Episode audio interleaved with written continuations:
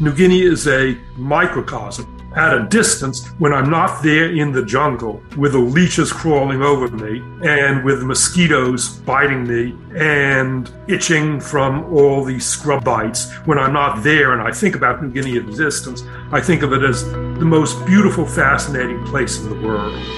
Join explorers and travelers on their journeys and discover distant places and fascinating cultures. From the highest peaks and densest jungles into the heart of adventure. This is Unfolding Maps with Eric Lawrence.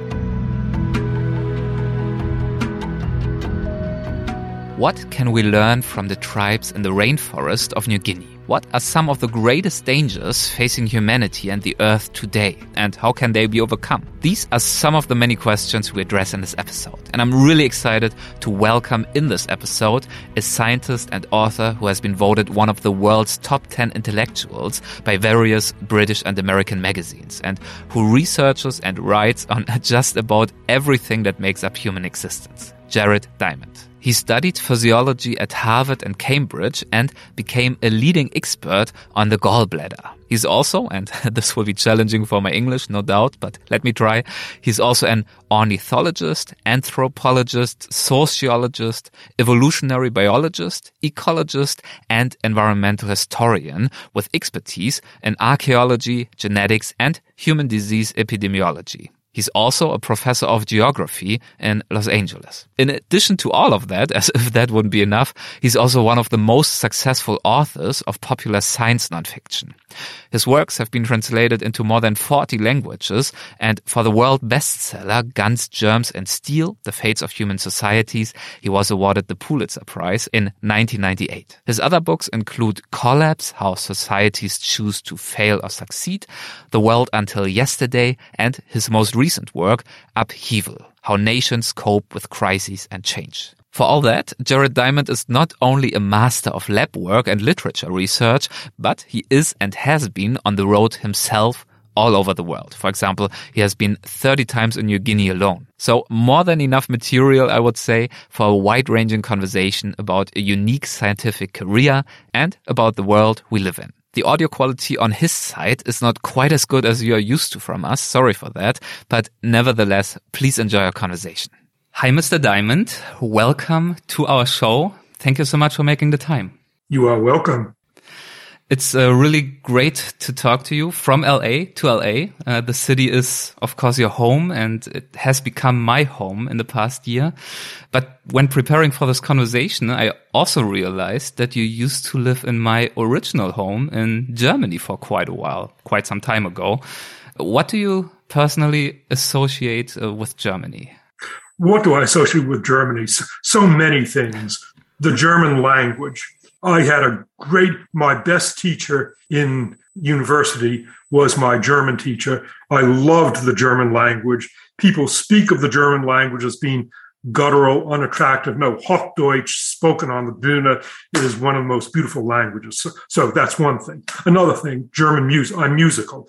Bach, Beethoven, Brahms, Schubert, Schubert, Mozart. And I had the good fortune that when I was living in München in 1961, Hans Hotter was the director of the Bavarian State Opera, and he was singing Wotan in, in the ring. So great musical experiences. My German friends, my beloved German friends, whom I've known for what, 65 years now, and mountain climbing and German beer, the best beer in the world, of course, close to Andechs, south of München, and the best wine in the world, on Egon Müller Scharzhof there. So all those reasons why I love Germany. well, that's quite a lot, including, I just want to remark, uh, mountain climbing and the German language, which I especially appreciate as my husband is Chinese and he always, yeah, makes a little bit of fun of how harsh German sounds, while I actually also love the language, so I appreciate it. And I know that you know our language quite well. You speak it very well as well. So um, that's great to hear. Well, since then, you have studied and written, as we have mentioned, it's quite a few years ago since you lived in Germany. You have written and studied many, many topics. And I've known and appreciated you for quite some years now as the author, for example, of Collapse and of course of Guns, Germs and Steel. In preparation of this interview, however, I, I have to admit I was surprised that these are not the topics that you have spent your whole career with. And initially, you were mainly known as a gallbladder expert. As far as I understand it, you were uh, one of the world's five leading experts, in fact, on the gallbladder. But among the scientific community as a whole, you were, or maybe even are, uh, probably even better known for your work on birds, which of course is yet another topic. And this indicates to me that your scientific interests have quite a broad scope. How did you get uh, fascinated by science itself in the first place? How did it all start for you? In childhood, my mother was a linguist, a talented linguist. She was also a concert pianist. So from my mother, I learned my love of languages and also piano playing. My father was a physician, a medical researcher. And so growing up, whenever people ask me, what do you want to do when you grow up? My routine answer was, I want to be a doctor like my father. And then I started bird watching when I was seven years old. So in secondary school, because I expected to become a doctor and go to medical school, I figured I'd be doing science for the rest of my life. And so in secondary school, I had the good fortune to go to a great secondary school where there were language courses and history courses. And so I didn't take any science in school. I instead took lots of history and language. In college, I did take the pre medical courses, but the absolute minimum. And I took as many courses as possible in other areas. I took intensive Russian. My first semester, I took German literature. I started off with Thomas Mann, Mario und der Zauberer, which begins with one sentence that lasts two and a half pages. So it was in my senior year in college that I finally realized I had to confront, do I want to be be a doctor? No. And so at the last minute, the next fallback to going to medical school was to do medical research in laboratory physiology. And so I went to Cambridge, England for four years to get my PhD. I began working on the gallbladder because, as you have already discovered, I'm technologically incompetent. the gallbladder is a simple sac. It required no more technology than a balance for weighing the gallbladder. And yes, I became the world's number one expert on salt and water transport in the gallbladder, for which I got appointed professor of physiology at University of California, Los Angeles Medical School. That was my job, but I developed a parallel career at the same time doing re- field research on New Guinea birds. And so for decades, um, I had my laboratory research, my New Guinea bird research. And then finally, at the time of a career crisis we'll, we'll get to, I closed my laboratory and switched to the geography department at UCLA which is yet another topic. Yeah, we'll get to that. Why did you um, love birds so much? How did your passion for these species start? Most field biologists get drawn to a group of species not rationally, but by chance. For example, people who study lizards mm-hmm. tend to be people who have difficulty waking up in the morning and they don't get active until 10 or 11 in the morning when the sun comes up. People who study bats tend to be people who stay up at night. In the case of birds, people who study birds, they tend to be people of high metabolism, nervous like me. And also to study birds, birds use the same senses that we do.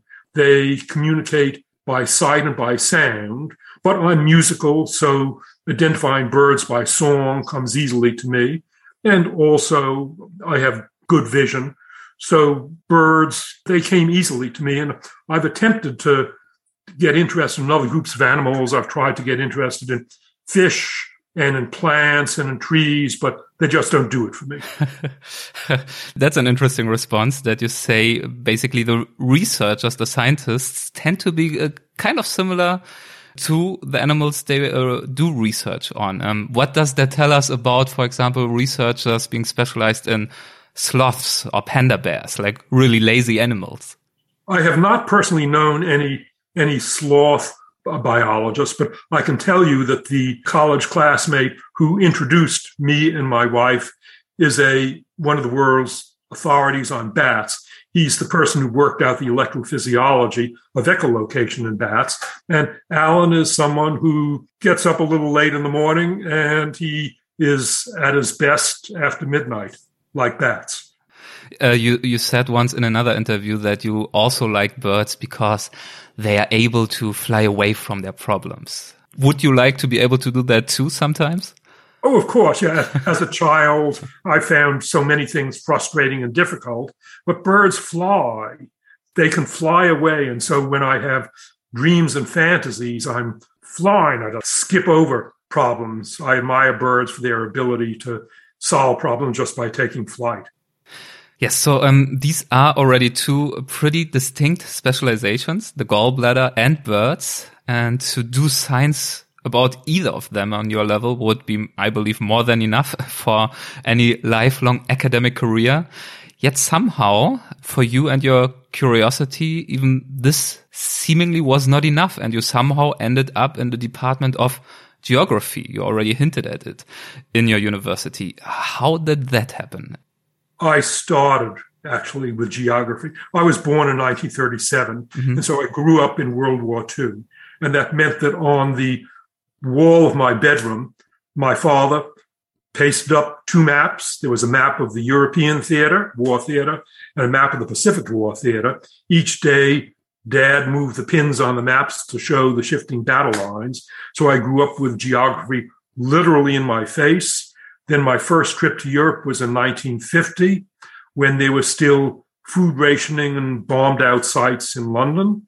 And then when I came to live in Europe in 1958 to 1962, and my, my European friends were British and German and Russian and Serbo-Croat, but their lives were different from mine. My best friend in Germany watched his father's house being bombed, and his wife, another of my best friends in Germany, her father, she didn't know because he went off to fight when she was in, in utero. My British friends, again, watched bombing. My Austrian friend, two of his brothers died, and one of them he didn't know until three years after the end of the war. So, all of these differences, I had had a sheltered life. And my European friend, just because of accidents of geography, because they'd been born in München or London or Moscow, their lives have been very different from my life. So, that brought it home to me that the accidents of geography affect one's life. And then when I went to work in New Guinea in 1964, my New Guinea friends, they had been using stone tools. And I went out there naively thinking, what is the problem mentally that I was the person coming in there with metal tools? They had stone tools, but it took me about a day to discover the New Guineans are at least as smart as Americans and Europeans. Why is it that they ended up with the stone tools and I ended up with the metal tools and took me decades to figure that out. That was my book, Guns, Germs and Steel. But those are examples of why geography impressed me from early on. And I believe an important ingredient, or in addition to all these thoughts and experiences that you just mentioned, uh, stemmed also from your sons that really sparked your in-depth thinking about geography and politics and geopolitics to an even greater extent around, I don't know, the, the millennium? Right. So in people's lives, there are turning points, and some of them are sudden and some of them are slow. A turning point in my life was the birth of my wife's my twin sons just short of my 50th birthday. Until my twin sons were born, I had written about environmental problems. I, I knew that the projection is that the tropical rainforests, where I work in New Guinea, that most of the tropical rainforests will be destroyed if we continue in our way by the year 2050. But because I was born in 1937, I'm not going to see the end of the rainforest. It was unreal to me. It was a world problem. I knew it was a world problem, but it was an unreal pr- problem that would never affect me. And then when my kids were born in 1987, I realized Max and Joshua in 19, in 2050, they'll be 63 years old. They'll be at the peak of their lives, and their lives are not going to be affected by gallbladders. Their lives are going to be affected by the state of the world in 2050. So, Jared, isn't about time that you start doing something for the state of the world in 2050? So, it was the birth of my sons that triggered me to write books for the general public about the state of the world. What I find interesting is that in an interview, you said that in retrospect, the best years of your life have been your 70s. Why is that? Is that because you broadened the focus of your work from gallbladders and birds to an even greater extent?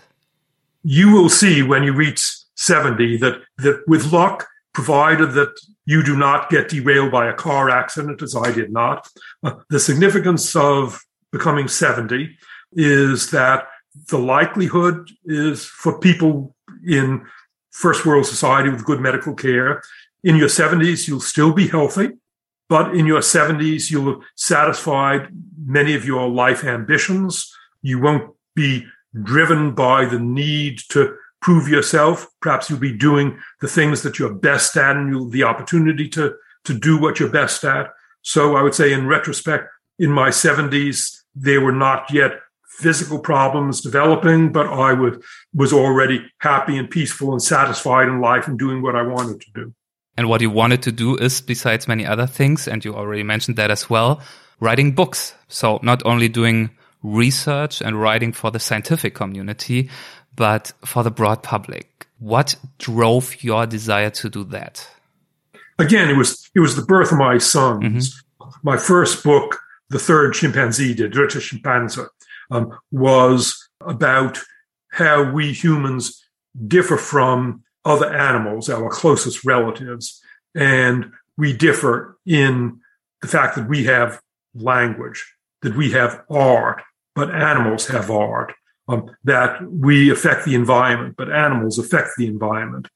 In the third chimpanzee, I had chapters on how we humans in the past have destroyed our environments and how we're at risk of destroying the environments today. So the third chimpanzee was the first of my and was dedicated to my twin son. So that book was the first of my books trying to motivate people to make the world of the year 2050 a world in which my sons will and their generation will lead a happy life rather than a ruined life.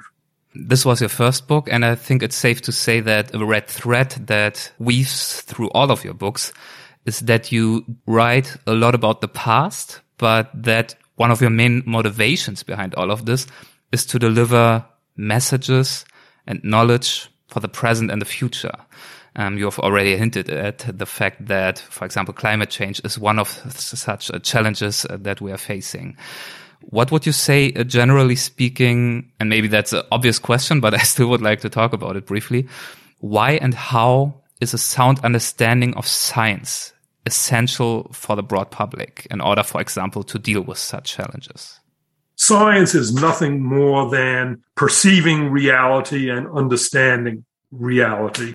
Reality includes being healthy, having a good diet, having good relations with people, doing what you want to in life.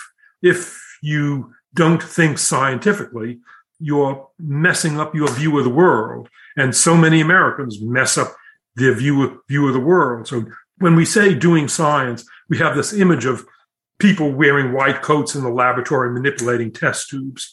Well, when I work in New Guinea observing birds, no, I don't have a white coat and I don't have test tubes. I'm using the scientific method, which means perceiving reality and trying to understand reality.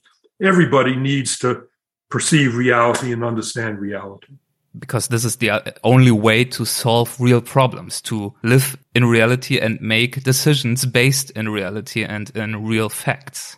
That's right. If your view of the world is wrong, if you have an imaginary view of the world, if you think that smoking four packs of cigarettes a day is compatible with your health, then statistically the odds are low that you will survive lung cancer for very long. That's just an example of how one has to perceive the world correctly in order to have a good chance of surviving in the world. Another great uh, scientist that we had on our show is Dr. Jane Goodall, who has famously been looked down upon for quite a while by, by the scientific community. In this case, for example, because, yeah, more old fashioned academic experts said she humanized chimpanzees too much or animals in general. You have been active, as we have talked about, in quite a few different academic fields and have written for the public, as did she. Uh, did you ever experience anything like that? Academics taking you or your work not seriously for some reason? For example, I don't know, maybe they could say, why does this gallbladder guy, why doesn't he stop talking about these uh, big geopolitical challenges of our time? It's quite coincidence that you raised Jane Goodall because yesterday my wife and I went to a private discussion at the Los Angeles County Museum of Natural History with Jane Goodall. Mm, wow. Yeah. I, I met her previously and she talked about her career. So that provoked me into thinking about the parallels and differences between her career and my career.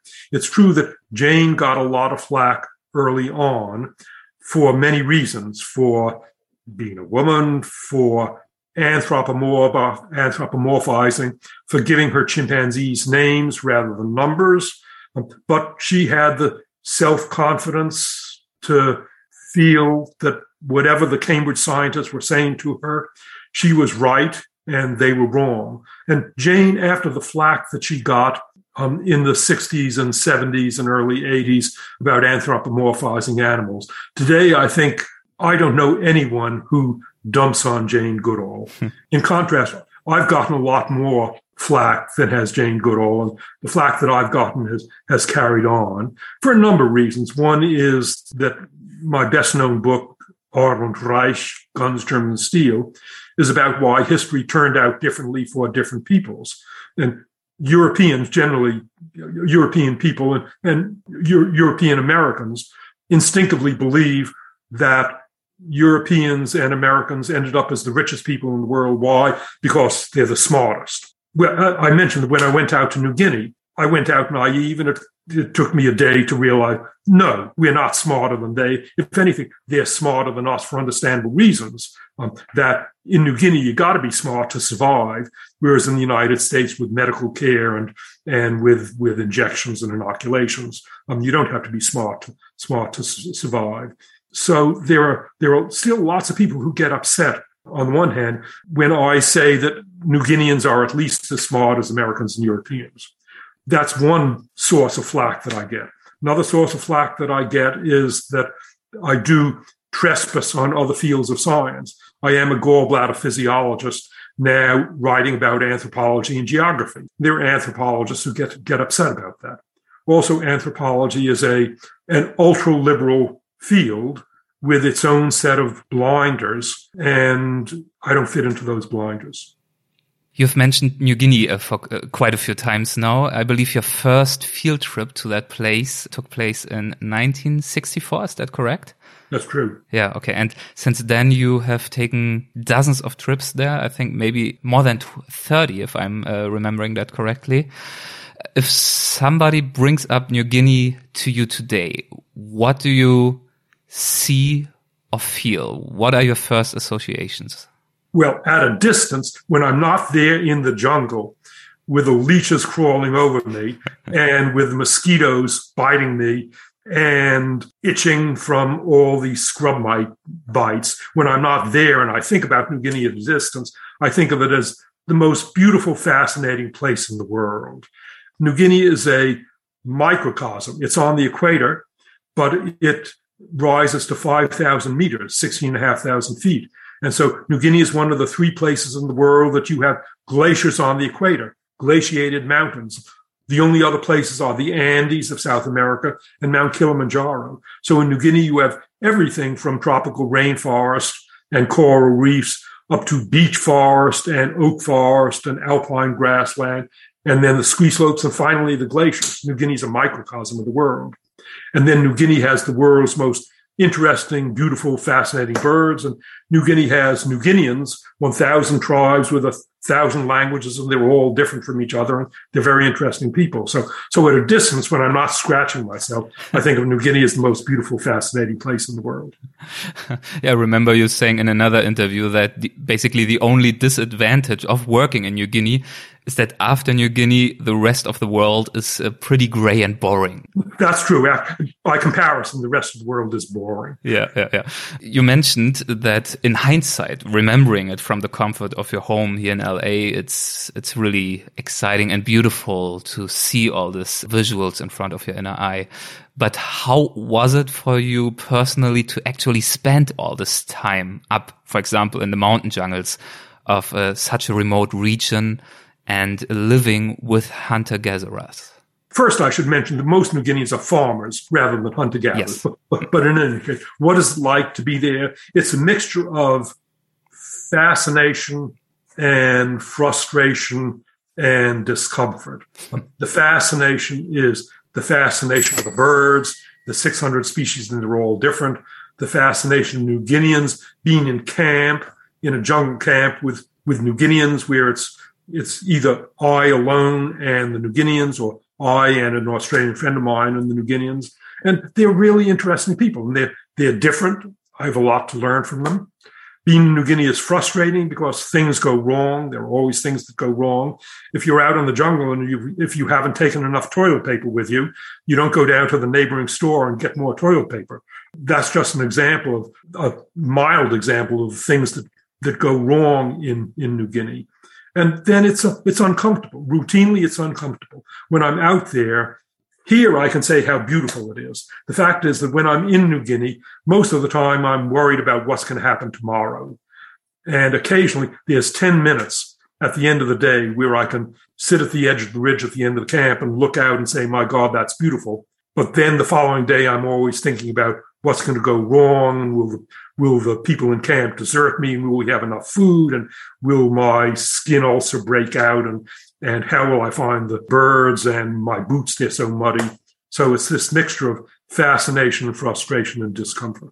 How did you communicate with the tribes? You said that you had quite a bit to learn from them, even though you are a very well traveled scholar. There are three languages that I've used out there because I love learning languages. And I already had had in Finland the experience of learning a language not from books and dictionaries, but just by talking to people. When I arrived in New Guinea, the first New Guinea tribe that I arrived at, the Fore tribe, there wasn't a dictionary, there wasn't a grammar. I simply talked. I was with New Guineans and I repeated words. I got them to explain things to me. So I picked up enough Fore language to communicate in a rudimentary way. But then after one month from the Fore area, we, we moved 60 miles to the Gimi area. I discovered that we had gone through five language groups and now I was in the Gimi area. And I went, Jared, you can't learn a new language every month. so Fore is the only New Guinea language that I've learned anything of. Instead, in Papua New Guinea, the lingua franca is a Creole language called Tok Pisin and it was pretty easy to, to learn Tok Pisin. In Indonesian New Guinea, the lingua franca is the Indonesian language, and I've learned enough Indonesian so that all my conversation with New Guineans in Indonesian New Guinea is all in the Indonesian language. I'm sure there's uh, quite a lot, and I also know that you've written extensively on it. But could you give us a few examples of what the New Guineans were able to teach you, or what you felt inspired by when you observed and learned it? So many things. To begin with, with birds, the traditional New Guineans who spend lots of time out in the forest and depend on the forest for much of their food, but also for their decorations. They don't have binoculars and they don't have tape recorders, but they're walking encyclopedias of knowledge about birds. So I, when I'm walking in the jungle with New Guineans, we're constantly chattering about birds. This bird does this, that bird does that. We're constantly chattering about our lives. They'll ask me, How many wives do you have? How many pigs do you have? How many children do you have? How much did you pay for your wife?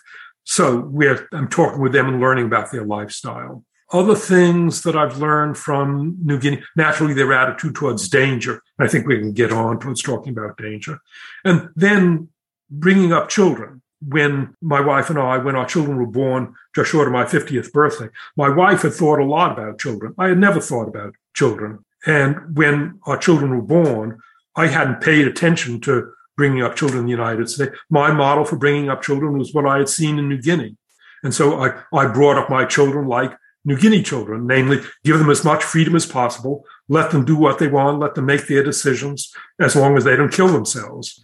And and how did that turn out? Well, it turned out that one of our sons at age three fell in love. The first time he saw a snake, it was love at first sight. And because in New Guinea, you let children do things that aren't going to kill them. Yes, I let my wife and I bought him a snake. We didn't get him a poisonous snake, but we let him get snakes and catch snakes and catch frogs. So we ended up with 146 pet frogs and snakes and lizards in the house. And, and so he still has a pet turtle, but then he got interested in cooking. So he became a chef.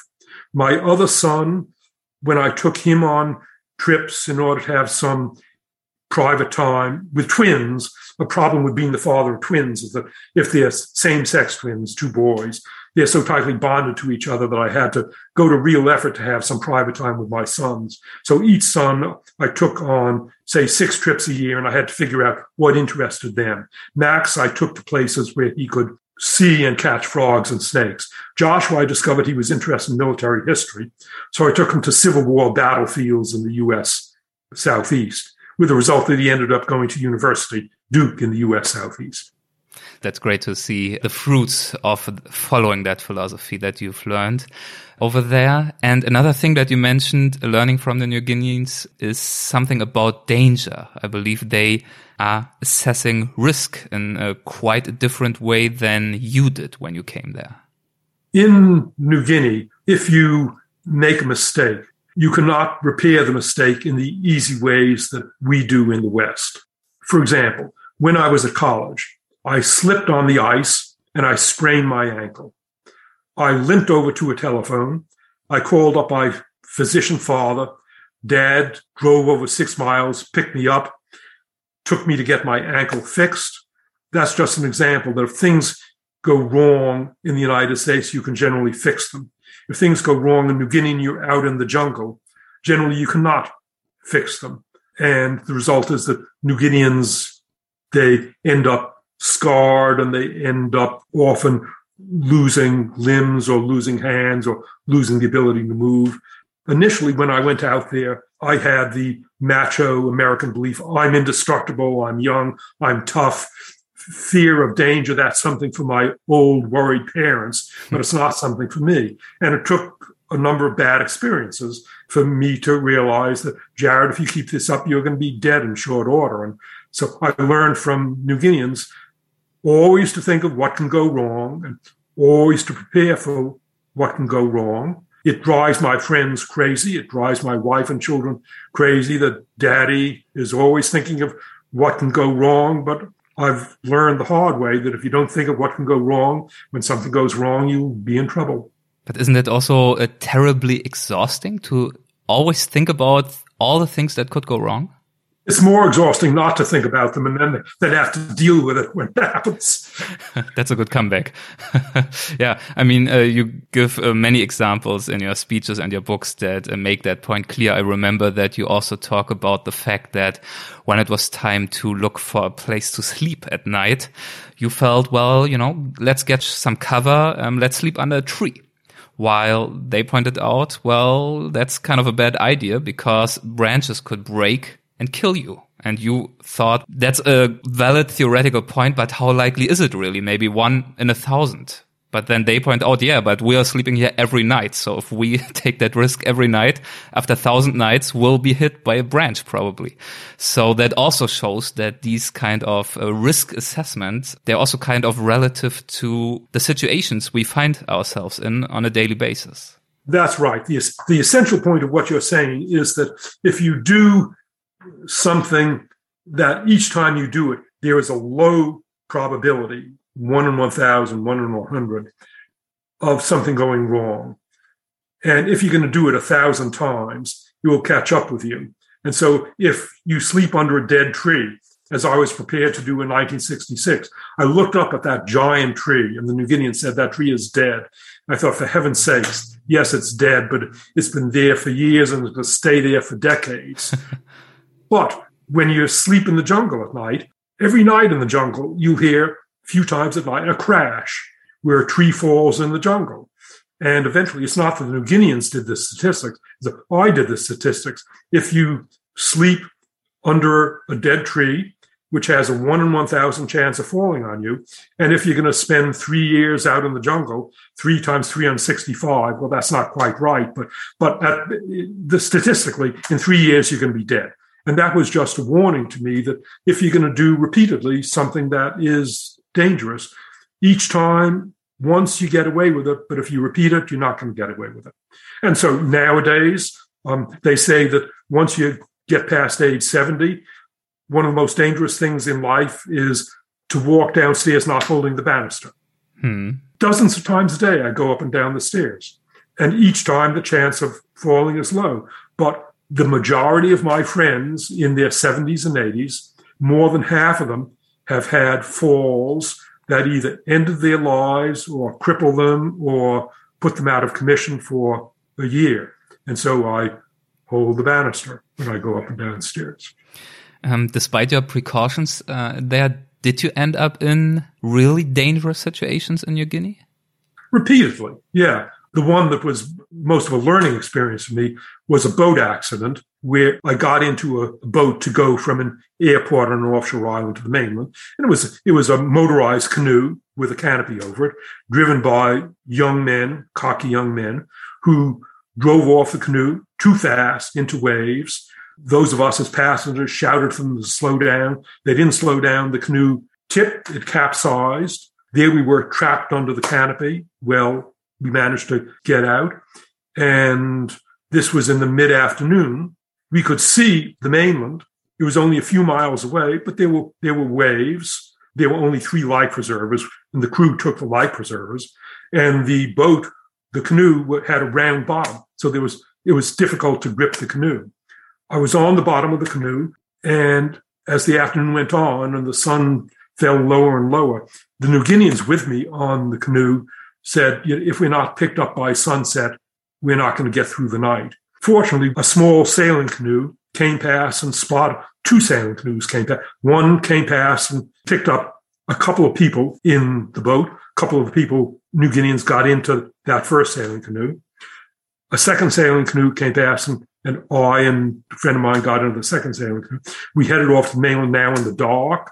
As we got on, we could hear after a while, we heard screaming. What had happened was the first sailing canoe had capsized because the weight was too much. We couldn't do anything. We couldn't pick them up because otherwise we would capsize. And we got to shore at night. But if we had not been picked up 15 minutes before sunset, I would not be talking to you. And yet the next day, I climbed to the roof of the house to look out and watch the sunset and to recreate what it was like to be on that canoe in the sunset. And when I came down and I realized it had gotten dark in 15 to 30 minutes, no boat coming past would have seen us. We had to have been picked up in those 15 minutes or we would never have been picked up. But I ran into an American biologist who said, I saw that canoe and I saw those cocky young men. And I told myself, they're incautious, they're dangerous. I, said this guy, Bill, I did not get into that canoe. And I realized until then I'd been saying it was their fault. But when I heard Bill say that, I realized, Jared, it was your fault. You were the one who got into that canoe. If you hadn't gotten into that canoe, you wouldn't have gone through this awful experience and nearly ended up dead. So I learned from that to take responsibility for assessing danger myself. So that was a learning experience, but there were a lot of other close calls. And the scary one uh, at that. What happened to the team of the first sailing boat, the one that's uh, capsized? The one that capsized, I'm sure they ended up dead. Wow. Because it was it was after dark, and the sailing canoe had a very low freeboard. It was close to water. It capsized, and to be out there at night, I never heard anything further about them. Well, that changed as you already talked about your assessment of dangers and risks. Uh, we talked about it. I believe you call that um, the approach that you have chosen for yourself to worry about things that could go wrong, a constructive paranoia. Is this an approach that is mainly helpful for specific dangerous situations like that? Or do you think we can and maybe even should apply it to other dimensions and uh, topics and challenges? I recommend it to everyone. Every time you get into a car, that's dangerous. Every time you walk on the street, that's dangerous. Every time you eat food, that's dangerous. Everything you do in life is dangerous. So I've never choked on food until half a year ago. Fortunately, my wife was there. All of us eat food every day, but it took me until age 83 to appreciate the day, the risks of choking on food. I'm more careful about chewing my food now. But how far do you carry that approach? Because, I mean, there cannot be any total safety or security. And if you would attempt to really lower the risks in everything you do, then I think it's also safe to say you shouldn't go to New Guinea, for example. Many people think, yes, Jared, you must be paralyzed with fear and, and caution. No, I'm not paralyzed. Um, I still go to New Guinea but I'm careful in New Guinea. I still drive cars. I'm careful when I drive cars. I still go up and down staircases. I'm careful when I go up and down. I, I live a full life. I'm not paralyzed. I'm just careful. Okay, that's good to know. Um, but what about if we're talking about this? What was it called? Uh, pa paranoia, this constructive paranoia. That was the term. Um, can we also apply that to challenges that are bigger than ourselves? For example, um, we talked about uh, briefly about climate change earlier on. Well, constructive paranoia. Fortunately, the world doesn't have to think of very subtle dangers that might or might not materialize, such as a canoe capsizing. Instead, the dangers that the world faces are big, obvious dangers staring us in the face. They are, of course, climate change, they are the nuclear risk, which is in the background as we think of the situation in the Ukraine. There is the risk of depletion of world resources, running out of fish, running out of forests, running out even of fresh water. And they're the consequences of inequality around the world. Now, in this era of globalization, poor people in desperately poor countries. 50 years ago, people in rich countries didn't care what people in poor countries thought because they couldn't do anything about it. But now in this globalized world, people in poor countries, they can become terrorists. They can support terrorists. The terrorists have operated in Switzerland. They've operated in Belgium. They've operated in Britain. They've operated in the United States. They operate everywhere.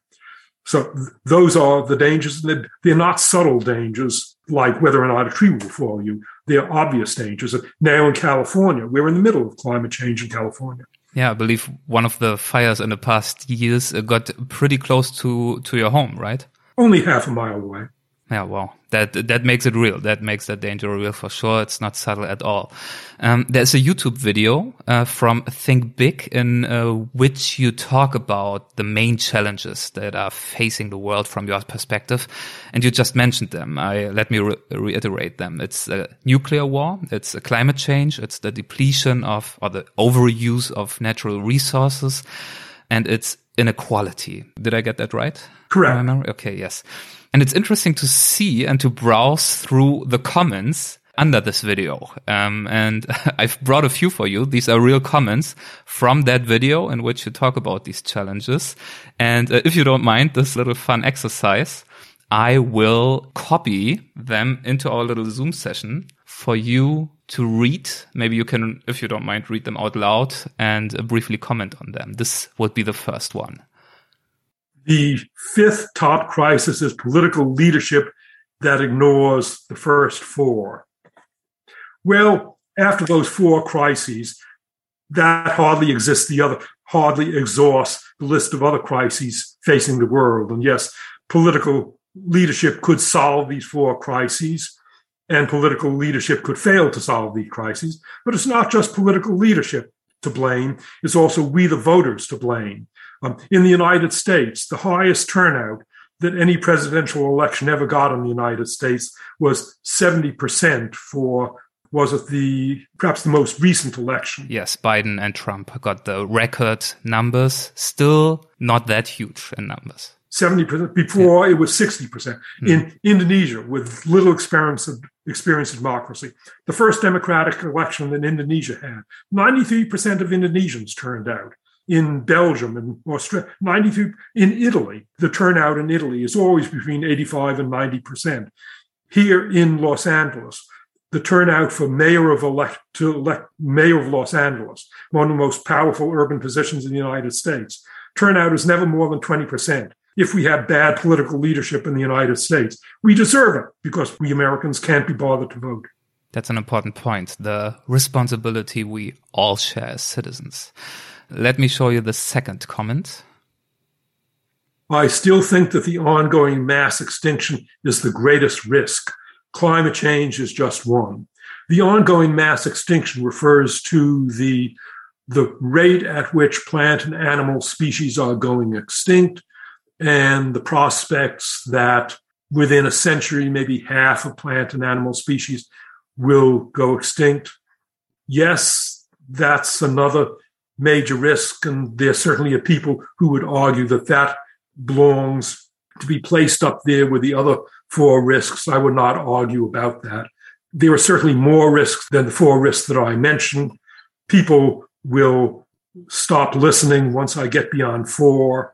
If you're willing to listen beyond four, yes, I'll talk about mass extinctions and political leadership. Okay, we have uh, two more comments. Love Jared Diamond, respectable list, although I think nukes are overrated. Even a few bombs between, well, um, I think maybe you don't see the whole sentence. Um, I, I, will uh, just read the rest of it.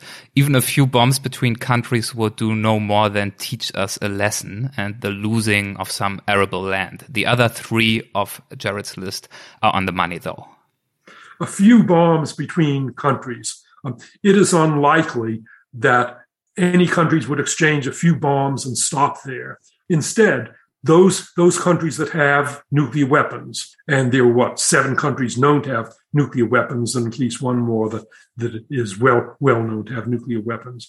If India and Pakistan, or if Russia and the United States lobbed a few nuclear weapons at each other, we wouldn't stop at lobbing just a few nuclear weapons we would unload our arsenal in the hope of wiping out much of the arsenal of the other country.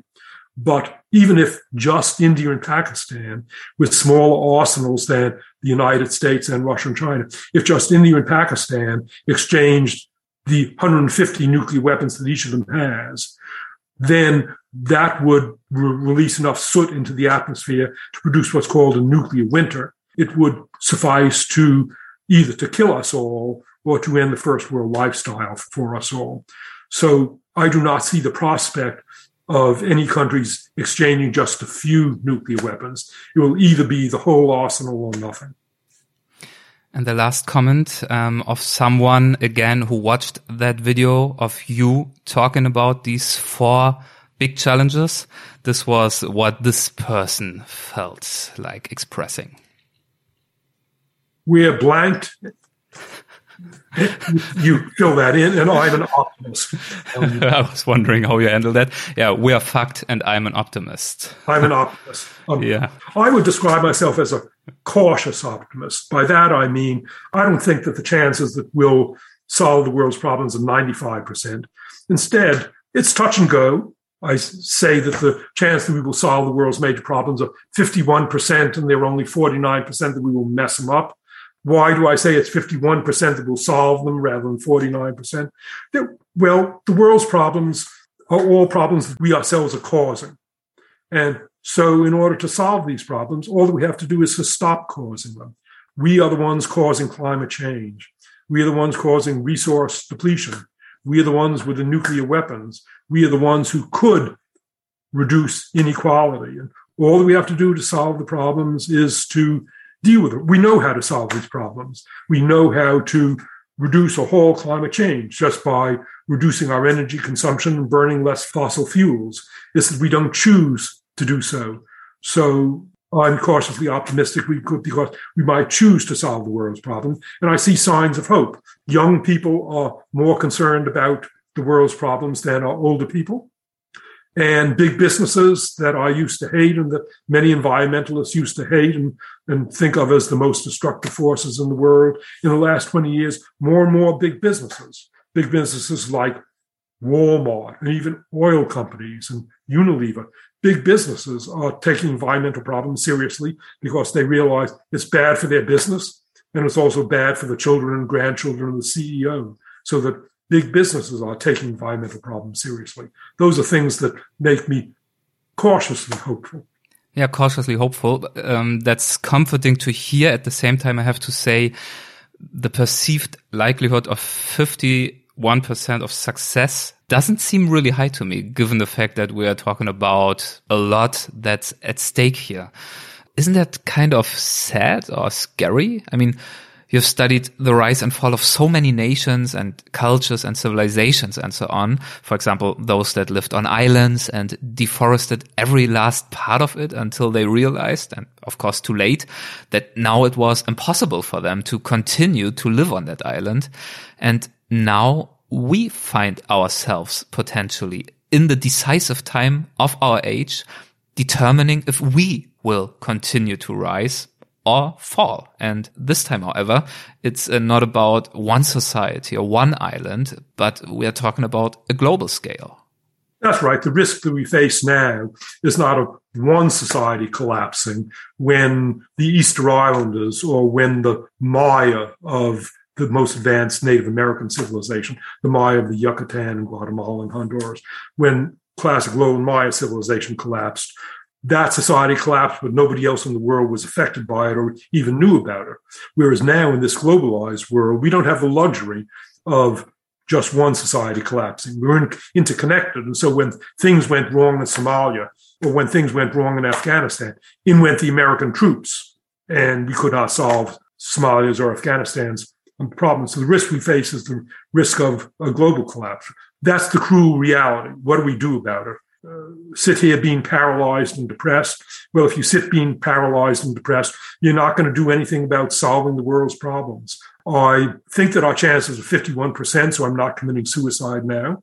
I'm doing the best I what I can do, which is to write books to motivate the world to, to solve the world's problems, to make a better world for my children and their generation. If you choose to stay alive, and if you are cautiously optimistic, you have to make an effort to continue to be optimistic because if you're not optimistic, if you come on as pessimistic, nobody's going to make an effort. If I tell people we're doomed, who on earth is going to make an effort to save the world if we're doomed? That's one thing. And the other thing is that in, in New Guinea, I've, I've learned one of the lessons that I learned in New Guinea. Often in New Guinea, I was in dangerous situations where I thought I would not be alive the next day. And I, in New Guinea, I learned I call anesthetizing myself. When I'm in a life threatening situation, I shut down my feelings and I deal with the situation the best I can. And then the next day I'll deal with my feelings. So there are people, my wife and many other people, they get very upset about the state of state of the world. And so I read the newspaper in the morning and that's it. I don't turn on television. I don't turn on the radio. I don't do anything in the evening because I would go to bed depressed. It's enough to read the newspaper in the morning. You mentioned that you are sufficiently optimistic to, for example, write books with which you try to help fighting or meeting these challenges. And we talked about some of the big challenges or crises that are looming. And uh, I think that is pretty much the topic of your most current book, which is called Upheaval. You talk about how, yeah, how to handle crisis in this book. What led you to write this book and uh, what is it about in your words? Upheaval is about political crises, national crises, the world crisis, and how countries deal with national crises. There are two things that led me to write a book about national crises. One is that when I think back on the countries where I've lived, all of them were going through or had gone through national crises. I was living in München on the day that the Berlin Wall was erected. I was living in Britain in the aftermath of World War II. I was living in Finland. My hosts in Finland were veterans of the Winter War. I was living in Chile a couple of years before the military coup of 1973 that nobody had foreseen.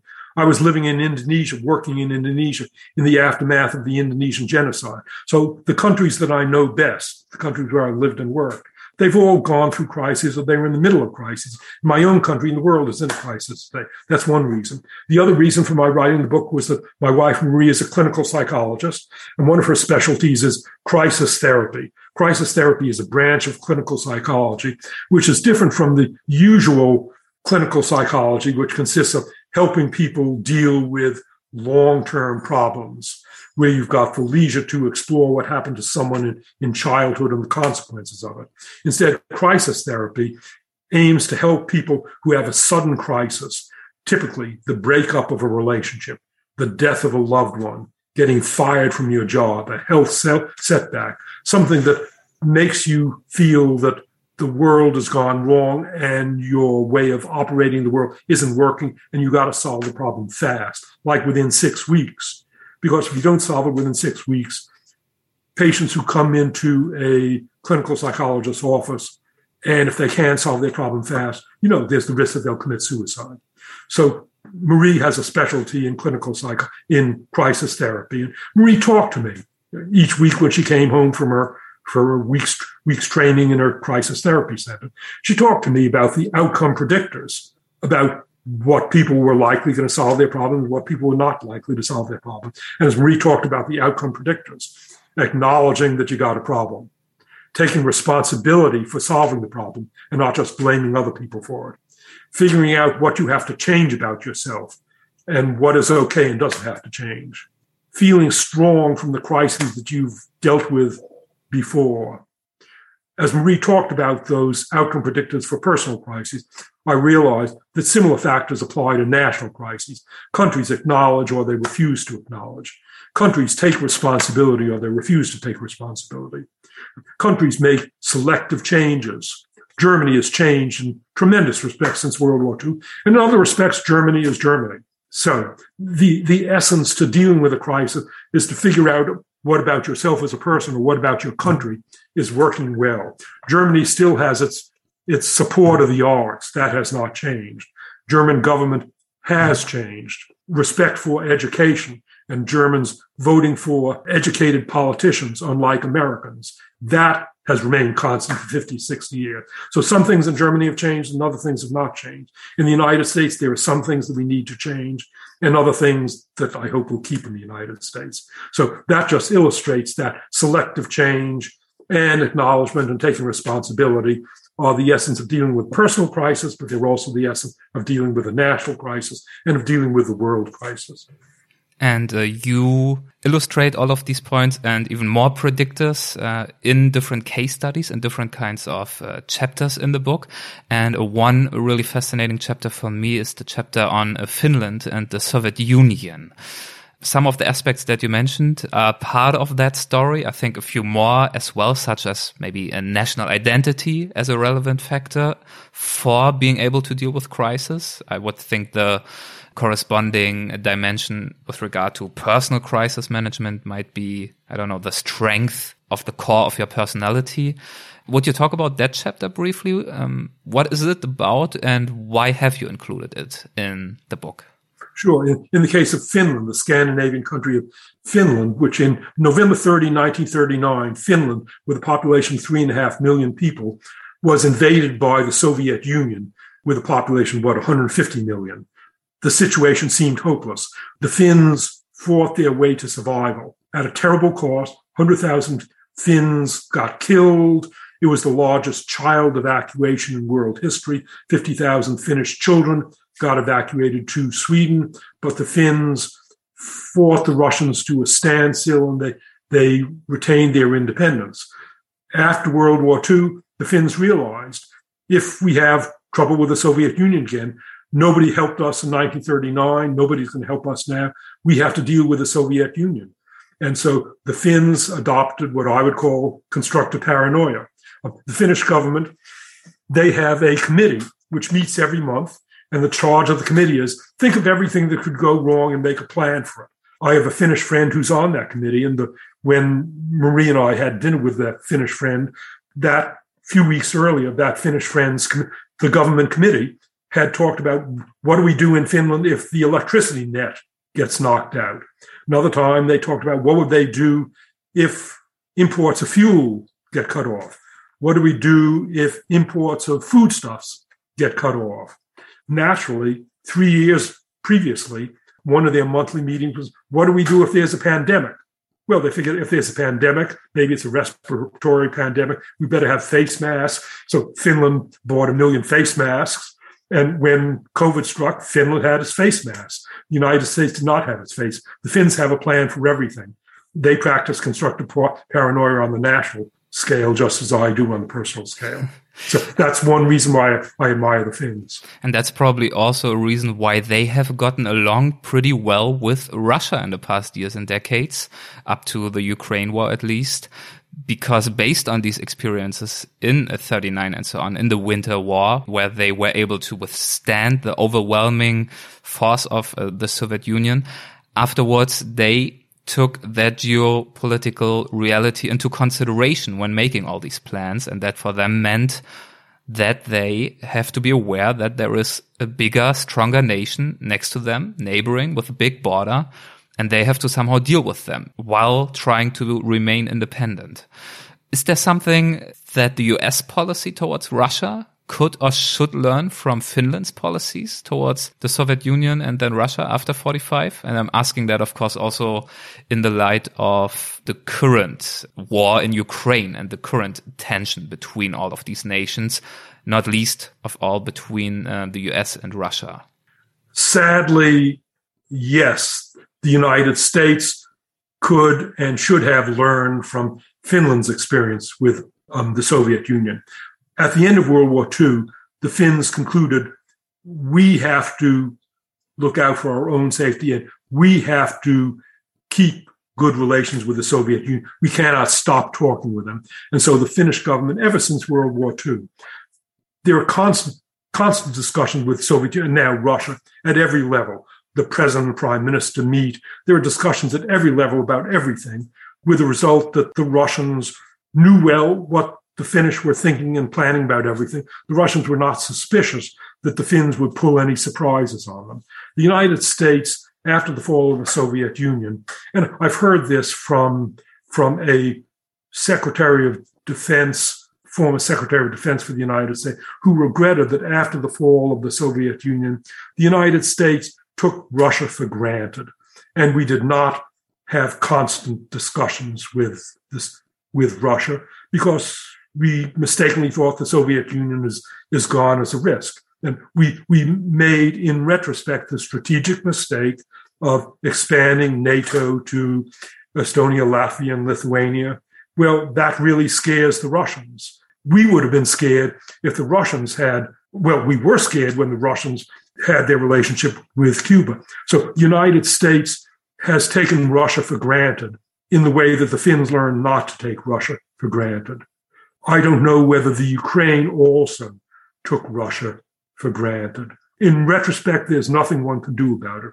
But I just wonder whether the Ukraine might have avoided their problems with Russia if they had not talked about joining NATO and if they had not talked about possibly joining the EU and if they had had constant discussions with Russia.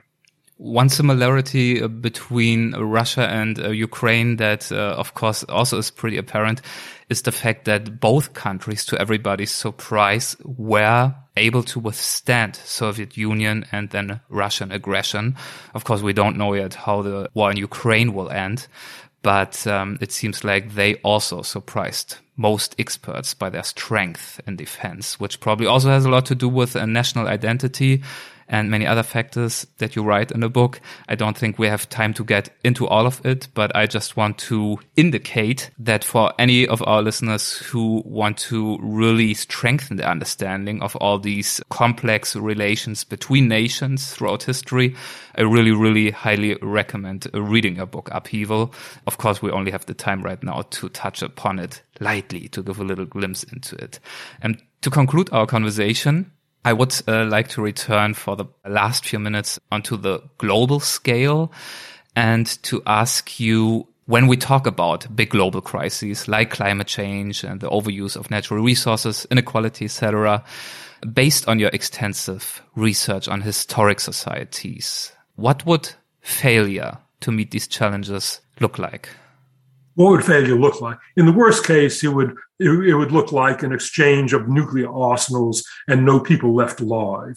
In the next worst case, it would be an exchange of nuclear arsenals and people left alive, but the end of first world civilization. And the people who would be left would be my New Guinea friends because they've been used stone tools recently. They remember how to make the stone tools. I don't know how to make stone tools, and Europeans and Americans don't. Those are worst case scenarios. Other worst case scenarios are depletion of world resources, widespread famine, widespread starvation, more wars because of inequality. That's what failure to deal with world's, world's problems would, would look like. As for what success in dealing with the world's problems would look like, success would mean that we've gotten onto a sustainable economy. We're harvesting fish and forests and fresh water at the same rate at which they're getting replenished. And a sustainable economy means that we can go on forever for the lives of my children, my grandchildren, great and great great grandchildren. Sustainable economy would mean that we have a bright future ahead of us, that we've reduced inequality between countries because the world is not going to be a stable world as long as there are poor countries and rich countries. And we Americans have learned from the Twin Towers attack that poor countries nowadays have ways of visiting their rage on, on rich countries. So what the world would look like if we've solved the world's problems would be a sustainable equality, sustainable economy with much more equality between countries than we have at present. We mentioned uh, briefly in passing that uh, historically, to meet big challenges successfully, one of the important factors was uh, national identity. Can we find that on a global scale? It seems to me like to meet these challenges that you talk about, these big four challenges, not even talking about all the other ones, we need this kind of shared identity on a global scale, which is something I absolutely don't see right now. Give thanks to COVID because COVID, for the first time in world history, we have an acknowledged global problem requiring a global solution. The closest we came to it was the flu at the end of World War One, but that spread too slowly and it, it did not galvanize a world effort. But, but COVID, it spread so rapidly it is clear that no country can protect itself against COVID unless the whole world is safe against COVID. New Zealand tried, Australia tried, Vietnam tried, China tried. They all tried to eliminate COVID within their borders. They couldn't do it. Why? Because their borders are permeable. The whole, no country is going to be safe against COVID until the whole world is, is safe against COVID. Similarly, climate change. There's no way that Germany can protect itself against climate change by reducing its consumption of fossil fuel and thereby reducing carbon dioxide levels over Germany because the atmosphere over Germany is mixed with the atmosphere over Poland and Africa. And so climate change is a global problem requiring a global solution. My hope is that COVID is a potent teacher. COVID kills people quickly and unequivocally. Climate change kills people slowly and ambiguously. If you die of climate change, you, you don't say, I died, my mother died of climate change. You say, my mother died of that tsunami or famine or whatever. But the tsunami and famine were the result of global climate change. So my hope is that COVID will drive home the lesson that global problems will require global solutions.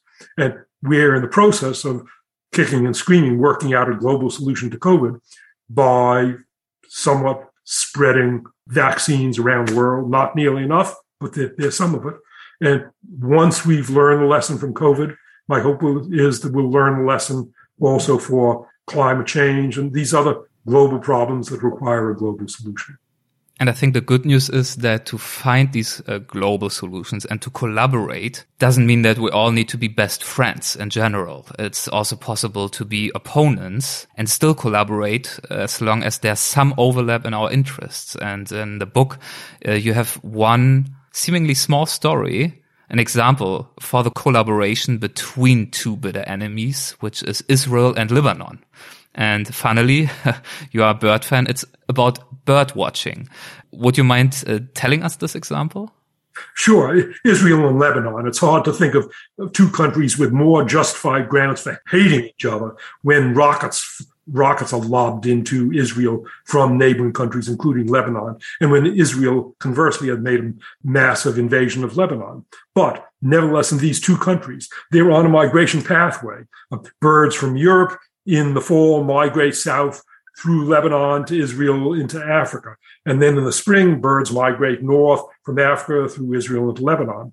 The major cause of aircraft crashes in both Israel and Lebanon is collisions with large migratory birds. The major cause of the downing of Israeli fighter aircraft uh, is collisions with pelicans and cranes and these migratory birds. So Israeli and Lebanese bird watchers gradually, took years to do it, worked out an arrangement whereby in the spring, when the birds are migrating north, the Israeli bird watchers call up the Lebanese bird watchers and say, there's a big flock of pelicans and they'll be across your border 45 minutes from now. Ground your, and the Lebanese then ground their aircraft. And conversely, in the fall, when the birds are moving south, the Lebanese tell the, tell the Israelis, there's a flock of cranes in your direction. And the Israelis then ground their, earth, their aircraft. Well, if Israel and Lebanon, were those intense reasons for hatred, can do this, China and the United States um, can do this. China and the United States will have, do have grounds for competition. Um, we have economic competition. There's military unease, but the United States and China both face climate change. The United States cannot solve climate change without the collaboration of the Chinese the five countries that account for 62% of greenhouse gases in the world are the United States, China, Japan, India, and the European Union. And if those five entities, China and the United States and the other three, would make an agreement for dealing with climate change, there's 62% of greenhouse gases taken care of. And once China and the United States and India and European Union and Japan do it, then they can pressure the other 38% of countries economically um, to doing it. So that's another reason why I'm cautiously optimistic. If China and the United States would look out for their own self interest, look themselves in the face and realize we got to solve climate change together. We talked about your best decades probably being your 70s. You are now in your 80s and as far as I can tell, still pretty active in your career. What do you do to stay curious and fit? I'm interested in so many things. I'm still writing books. I'm still teaching at my university, University of California with Los Angeles. I believe that I'm the longest serving faculty member at UCLA. I came in 1966, and so I've just completed my 56th year of teaching. What else do I do? I take bird walks several days a week. I took a bird walk this morning. I still play the piano. I have a wonderful cellist who's around the corner, and she and I are working up we just worked up the two Brahms cello sonatas. We're working up the Schubert piano and arpeggione um, sonata. And I have dinner with my wife and talking with my wife every day. And one of my two sons comes over twice a week and I read Italian. Italian my second best foreign language. Every day I read some Italian and once a week I have a two hour conversation with an Italian friend in Los Angeles. So there are all these things that, that I do to, to keep active. Is there something at this point of your life that you are really curious about and that you would love to learn more about or that you would love to experience that you haven't yet? Yes, Johann Sebastian Bach wrote 221 church cantatas and most of them are most of them are wonderful i've sung in maybe 20 of them there are some of them that i know well but there are dozens and dozens of Bach church cantatas that I don't know well. Whenever I retire at UCLA, one of the things that I want to devote myself to in life is getting to know those 221 Bach church cantatas. If I do it one a week, that'll be four years. that sounds like a plan to me. Well, uh, it's great to hear that uh, you won't run out of stuff to do, to read, to experience in the next few years. And I wish you all the best for that. And I thank you so much for your generous time and for this conversation. Thank you. Thank you so much. It's been a real pleasure to have this discussion with you. Thank Thanks. you. Bye bye. Bye.